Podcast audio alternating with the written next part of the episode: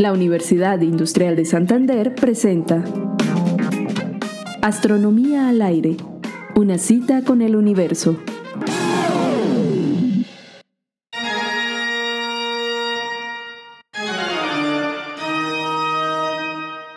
Johann Sebastian Bach y Sir Isaac Newton no necesitan demasiada presentación.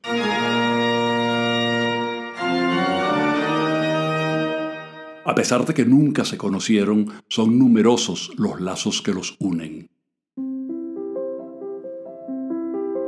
Nuestros personajes tuvieron nacionalidades y profesiones diferentes.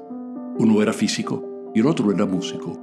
Uno era inglés y el otro era alemán. Incluso su vida familiar fue muy diferente si recordamos que Bach tuvo 20 hijos y dos esposas, mientras que Newton no tuvo ninguna esposa ni tuvo hijos y probablemente murió virgen.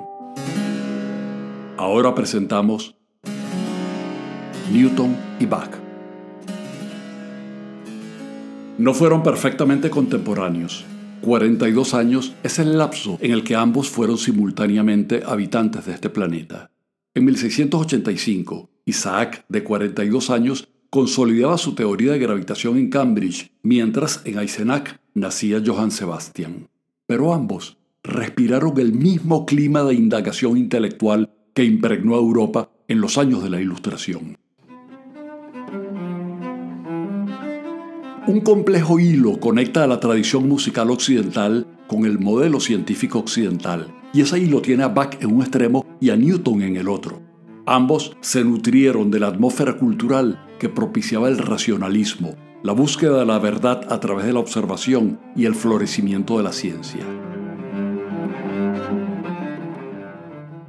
Firmes creyentes, el esfuerzo de cada uno estaba dirigido a glorificar la imagen de Dios. El tiempo y el espacio de Newton eran expresión del sensorium de Dios, y las regularidades del universo y las leyes de la física confirmaban la existencia del Dios que las promulgaba. Las composiciones de Bach encarnaban la difícil tarea de encontrar para sí mismo un argumento para la existencia de Dios, tal vez el objetivo último de su obra musical.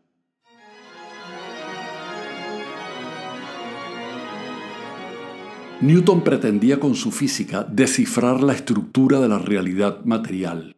Por su parte, Bach pretendía en su música conseguir una forma de verdad musical si el arte imita a la naturaleza, debían descubrirse las leyes que gobiernan a la música. Isaac Newton se valió de la experimentación, la geometría y el cálculo diferencial para develar las leyes del mundo. El órgano y el clavecín habrían de ser los instrumentos de análisis y exploración del universo musical para Johann Sebastian, con los cuales entender la armonía y el contrapunto y conocer así las leyes y los principios que rigen las estructuras musicales que creaba. El mundo de la física y el mundo de la música, ambos destilaban una racionalidad que debía ser expresada en patrones matemáticos. Bach habló de la ciencia musical explícitamente. En una carta al rey de Polonia, a quien le dedica parte de su misa en si menor, Bach le escribe, A su Alteza Real le presento con la más profunda devoción la presente pequeña obra de ciencia que he realizado en la música. Una misa concebida como una ciencia. Una ciencia musical, sí, así mismo lo concebía el propio Bach.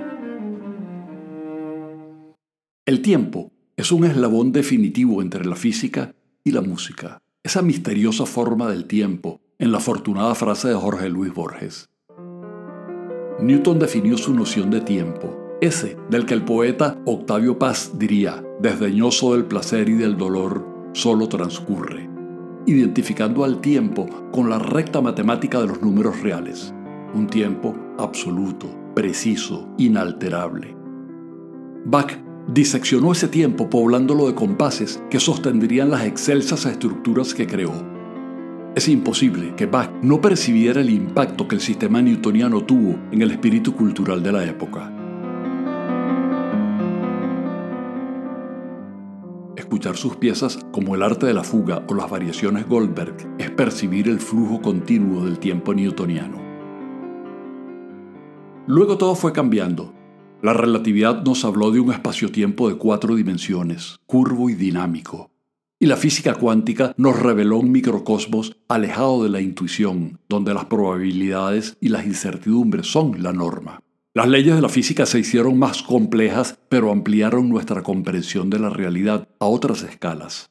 Los músicos a su vez exploraron nuevas posibilidades tímbricas, acostumbrando a los oídos a nuevos sonidos. Disgregaron el ritmo y jugaron con el atonalismo, el serialismo y la música estocástica. La música también se hizo más abstracta y más compleja, ampliando las posibilidades creativas.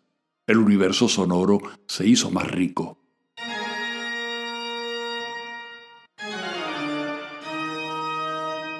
Sir Isaac Newton y Johann Sebastian Bach fueron hijos legítimos de su tiempo.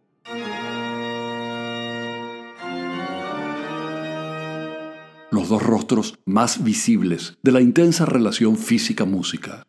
Ambos escalaron la cúspide más alta y llevaron su disciplina a un grado de rigor tal que después de ellos nada volvería a ser igual.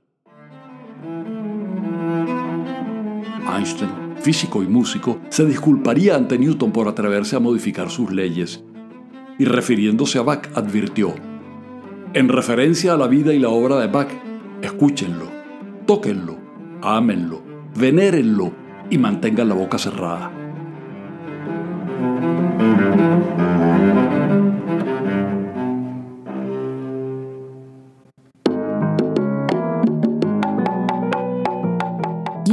Narración y edición, Héctor Rago.